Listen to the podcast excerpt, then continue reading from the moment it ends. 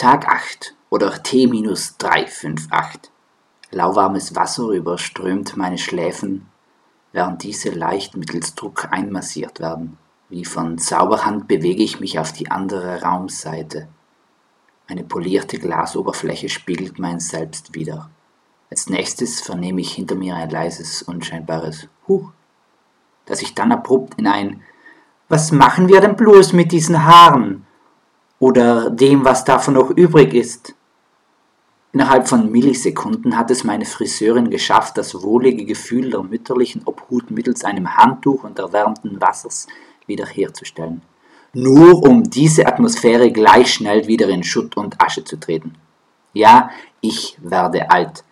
Zumindest wenn der allmähliche Rückgang des Haaransatzes auf fortschreitendes Alter hinweist. Im Blick auf meine Neffen und Nichten könnte ich auch das Gegenteil behaupten. Diese bekommen ja mehr Haare, je älter sie werden. Und da freuen sich dann alle, wenn sie wieder unersichtlich länger geworden sind, die Haare, wenn meine Faltenfurchen tiefer werden, wirft mich auch niemand hoch und meint, na wie alt er doch wieder geworden ist und schrumpelig sieht er aus. Überhaupt ist der menschliche Faible für das Alter ein bemerkenswerter Vorgang. Meine Friseurin hat dies gesagt, weil es mit ihrem Verdienst für ihr täglich Brot und Pool geht. Dabei ist sie gar nicht meine Friseurin. Sie ist eine Friseurin, welche ich unregelmäßig oft aufsuche eben auch weil die Arbeit, welche sie zu verrichten hat, immer mehr im Suchen von Haaren, welche sie dann schneiden könnte, besteht. Schließlich endet aber alles in einer Prozedur des mit Haargels vollen Händen verteilten Haares über meiner Kopfhaut. Eine Prozedur, wohlgemerkt, die ich selbst nicht bewerkstelligen könnte. Aber wie dem auch sei, der Mensch interessiert sich eben für das Alter, auch weil jeder Mensch gewissen Alters Gewisses erreicht haben sollte. Mit zwei Jahren sprechen, mit fünf Schuhe binden, mit neun Dividieren und Flächen verstehen, mit elf Hosen binden, damit sie nicht immer unter die Knie rutschen, mit 17 verhüten und so weiter und so fort. Das Lumpenpack singt im sehr bewegenden Song Guacamole von diesen Entwicklungen der Veränderung im Alter. Sie singen dabei von Haarspalterei neuer Bachdeformen. Ich selbst muss mir die Haare auch bald spalten, damit sie etwas mehr hergeben. Aber meine Haare sind in Wahrheit ja mein kleinstes Übel.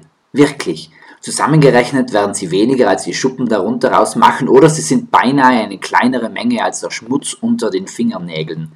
Diese wachsen seit dem Tag, an dem ich sie selbst schneide, überhaupt viel schneller und häufiger und nach hinten, so dass ich sie noch öfter schneiden muss und sie dann wieder schneller wachsen. Dabei handelt es sich zwar um einen Mythos, so nehme ich an, dass mehr Schneiden oder Rasieren zu wiederum mehr Wuchs führt, aber was verstehe ich schon von Haaren, habe ich doch fast keine mehr. Meine Friseurin oder viel eher die Friseurin meines Vertrauens meinte, ob ich mir sicher sei, dass ich in einem Jahr noch eine Hochzeitsfrisur brauchen würde. Sicherlich hätte ich damit kein Problem mehr mit Haaren auf dem Sakko. Aber andererseits würde meine Braut dann wohl eine Sonnenbrille brauchen, denn wenn schon, dann wird eine Glatze auch so fest poliert, dass ich ein zweites Standbein als Gesichtsreflektor aufstelle. Aber wo war ich? Genau. Vielmehr juckt mich der Zustand, dass Jugendliche mich immer mehr wie einen der Alten ansehen. Früher einst war ich einer jener Männer, die Kinder und Jugendliche in ihrem Kindsein übertrumpfen konnten. Heute aber sehen sie mich unverständig an, wenn ich wie sie bei einem Spiel über eine Wiese nach oben laufe, auf halbweg stehen bleiben muss, um zu atmen, dann umdrehe, um ein trockenes, also nicht vollgeschütztes T-Shirt hole und folglich eine Sisyphos-ähnliche Tragödie abspiele. Auf alle Fälle werde ich nicht jünger und die Haarfachkraft meines Vertrauens macht mich ständig darauf aufmerksam. Sonst würde ich das andererseits gar nicht merken. Außer wenn mich die fehlenden Windeln daran erinnern, aber darüber bin ich Gott sei es gedankt hinweg.